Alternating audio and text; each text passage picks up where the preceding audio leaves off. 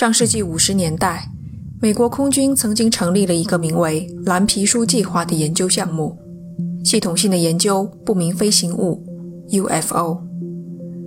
蓝皮书计划在一九六九年十二月宣告终止。十七年间，他总共收集了一万两千六百一十八件 UFO 的目击报告，其中绝大部分都被证实是误认了自然现象和普通飞行器。研究结果经过评估，认定 UFO 既不对美国国家安全造成威胁，也没有证据显示它们代表了外星生命和人类目前无法理解的科学知识。然而，蓝皮书计划中真正引人注意的是那一万两千多件目击报告中被归类为原因不明或翻译成无法确认的那一些。这类目击报告只有七百零一件。占总数的百分之六左右。今天我们要讲的，便是这七百零一件中的一个。一九五五年八月二十一日晚上七点过，美国肯塔基州的比利从后门走出屋子，准备到后院的水井里打口水喝。他无意间一抬头，看见一只发出银色光芒的碟状物，悄无声息地划过天空。那晚是个新月。夜空漆黑，有如浓墨。比利清楚地看到，碟状物飞过的地方，留下一串颜色缤纷的光带。碟状物距离他的头顶大约只有九到十二米的距离，由南飞向北，逐渐减速，最后在邻居的地盘上空停住，垂直降落。他似乎落入了一条沟渠，比利所在的地方无法再看见他。他慌忙跑回屋，将方才所见告诉了屋子里的人们。轰动全美的外星人接触事件正式拉开序幕。这里是奇谈第三十五期：屋外异种。比利只是来做客的朋友。这间屋子的主人其实是五十岁的兰克福德夫人。当天晚上。兰克福德夫人在家里举办聚会，两个儿子和他们的家人都来了。此外，还邀请了几个朋友，加起来一共有十一个人，包括三个孩子。屋子里的人听了比利的描述之后，都不当回事。他这个人平时说话就不着边际，那不过是颗流星。他们应付道，压根没有人想到走出门。亲自去那条沟渠里看一看。半个多小时后，大约八点钟，后院的狗突然开始发狂一般的吠叫。兰克福德夫人的大儿子前去查看，和他一起的还有比利。两人打开后门，没有走出屋子。这时，原本凶狠的看家狗将尾巴一夹，嘴里呜呜的缩到了台阶下。远处。一块古怪的光团正朝着他们的屋子过来。目击者用的英文单词是 “glow”，根据前后的语境，应该是指其光芒并不强烈。你可以将其类比为黑暗中发光的荧光手表。等到光团靠近了，两人才看清楚，那是一个发光的小人。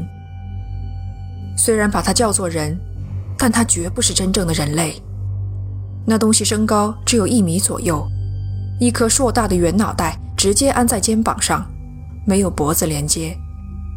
一双发出黄光的眼睛比人眼要大得多，两只耳朵又大又尖，很像传说生物哥布林的耳朵。手臂长长的拖在地上，腿则纤细笔直。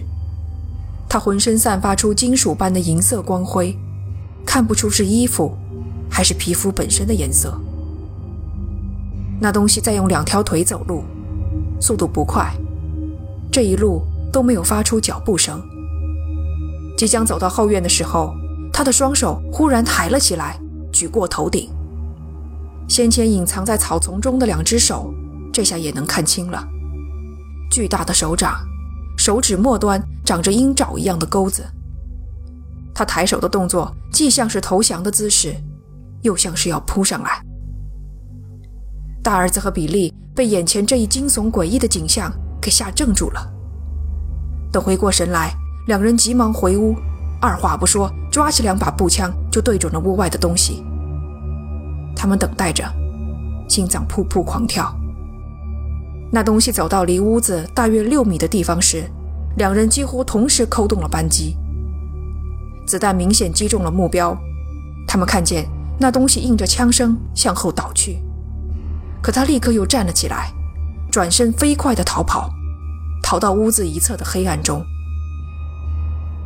两个男人在原地等了一两分钟，才退回屋里。兰克福德夫人的二儿子走上前来，接过哥哥手里的步枪，大儿子又另外找来一把手枪。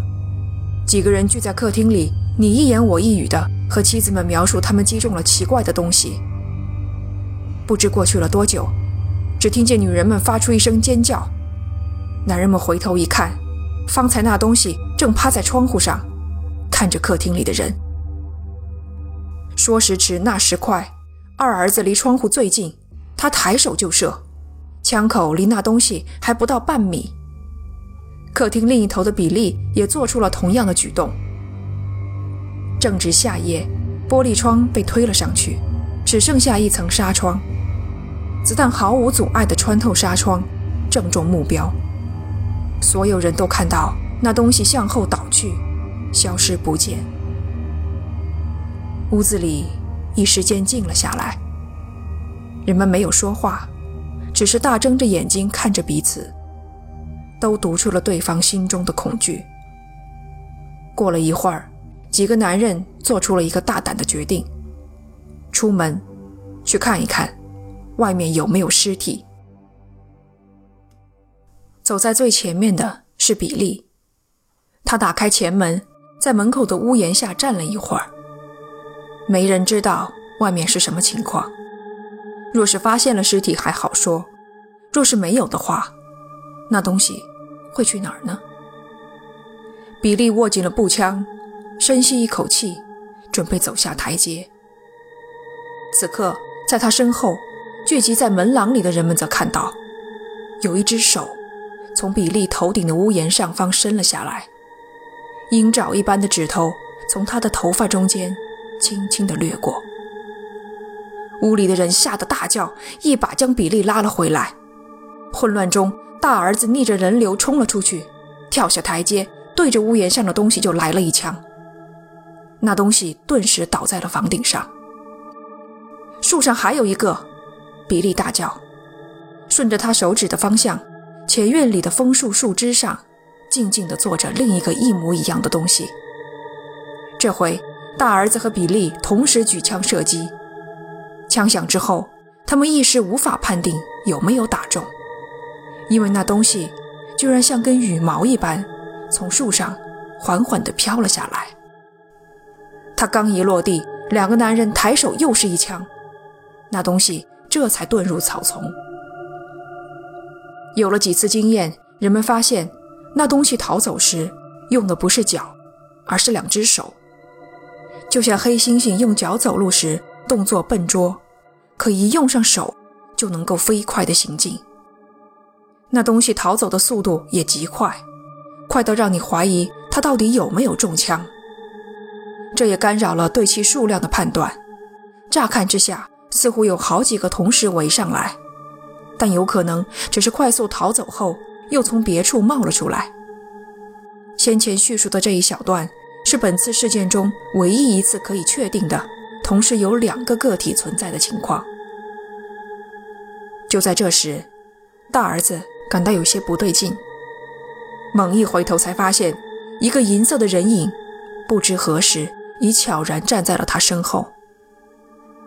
他说不清这到底是第几只了，是刚来的，还是方才被打倒在房顶的那只？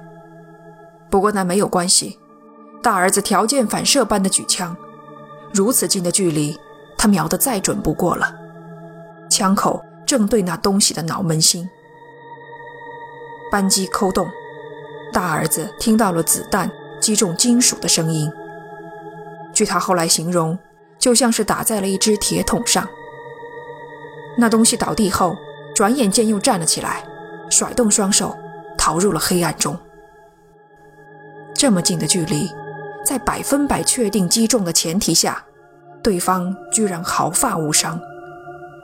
大儿子再也无法保持淡定了，他做出了一个十分合理的决定：先撤回屋内，避免和那东西正面冲突。屋子里，人们七嘴八舌的议论，有的说那东西走起路来一点响动都没有，有的则说他听到了树枝草丛被踩踏的声音。凑近看了，才发现那东西的脸上有一条横杠。大概是嘴巴，自始至终都没有张开过。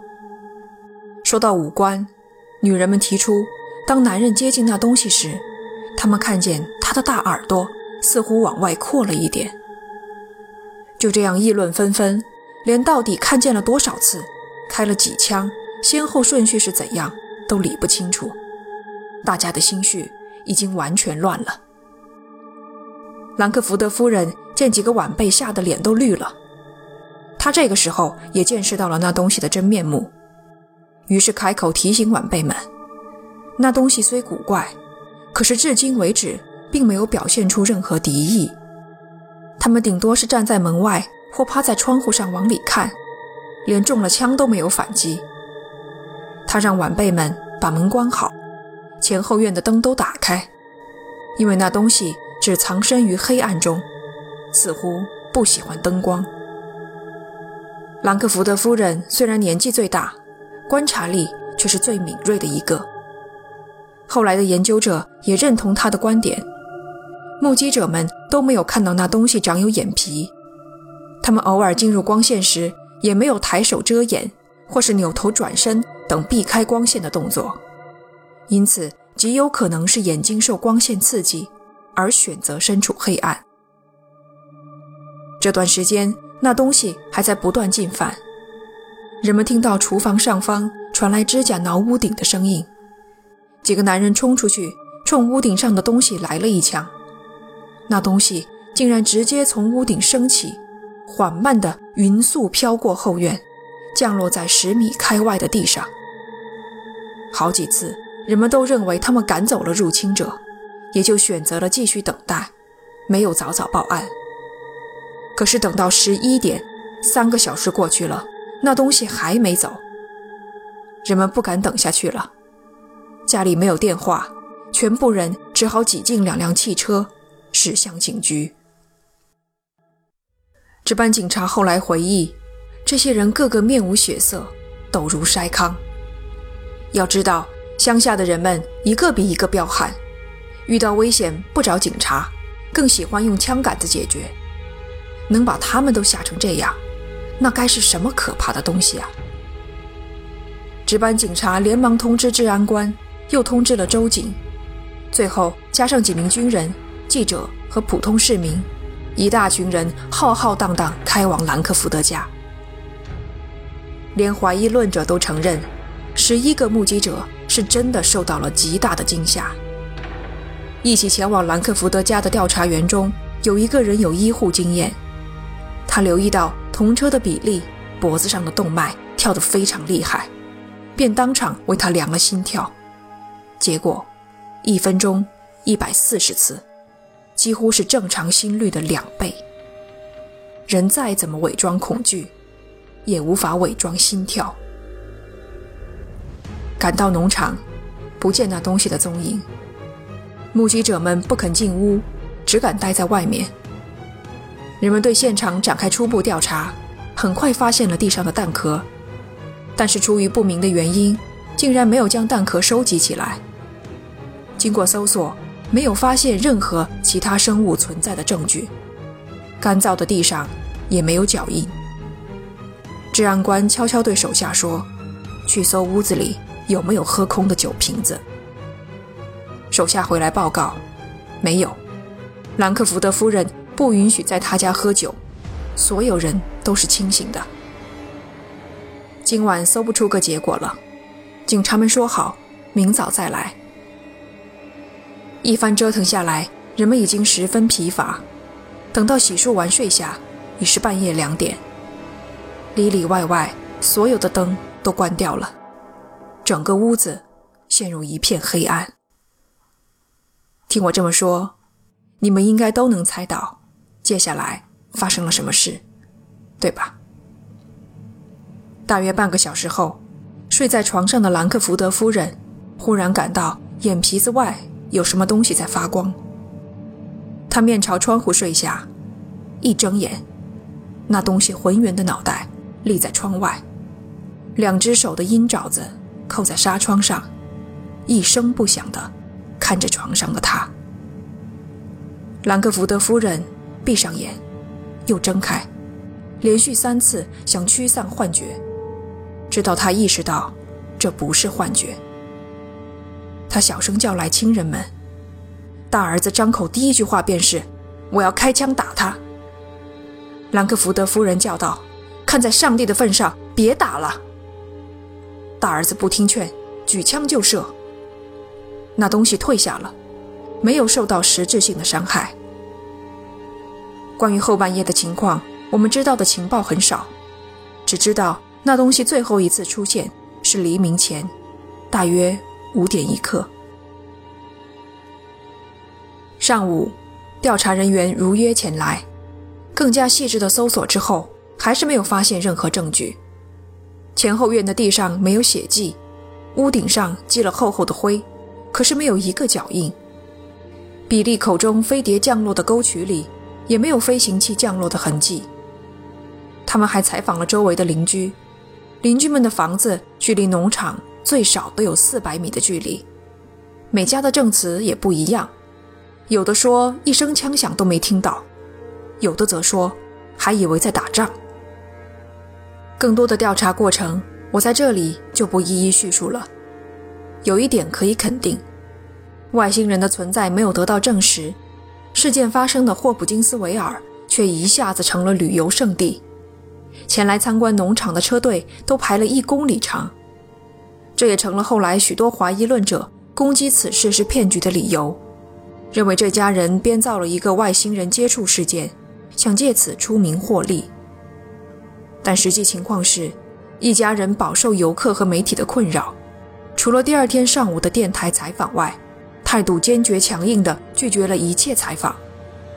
兰克福德夫人更是被大家认定为理性。传统的一个人，不可能由着晚辈胡闹，更别说参与其中。所以，有人认为这个目击事件其实是一次集体幻觉。可问题是，当晚没有人饮酒或是服用致幻的药物，所有人都是清醒的。集体幻觉通常由某种声音或气味触发，可也无人提到相关的细节。还有的怀疑论者则说。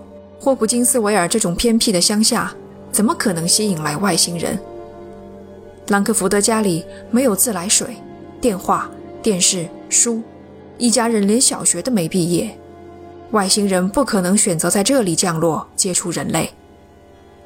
说这话的人明显没想明白，我们不了解外星人，外星人也很可能不了解人类，在他们看来。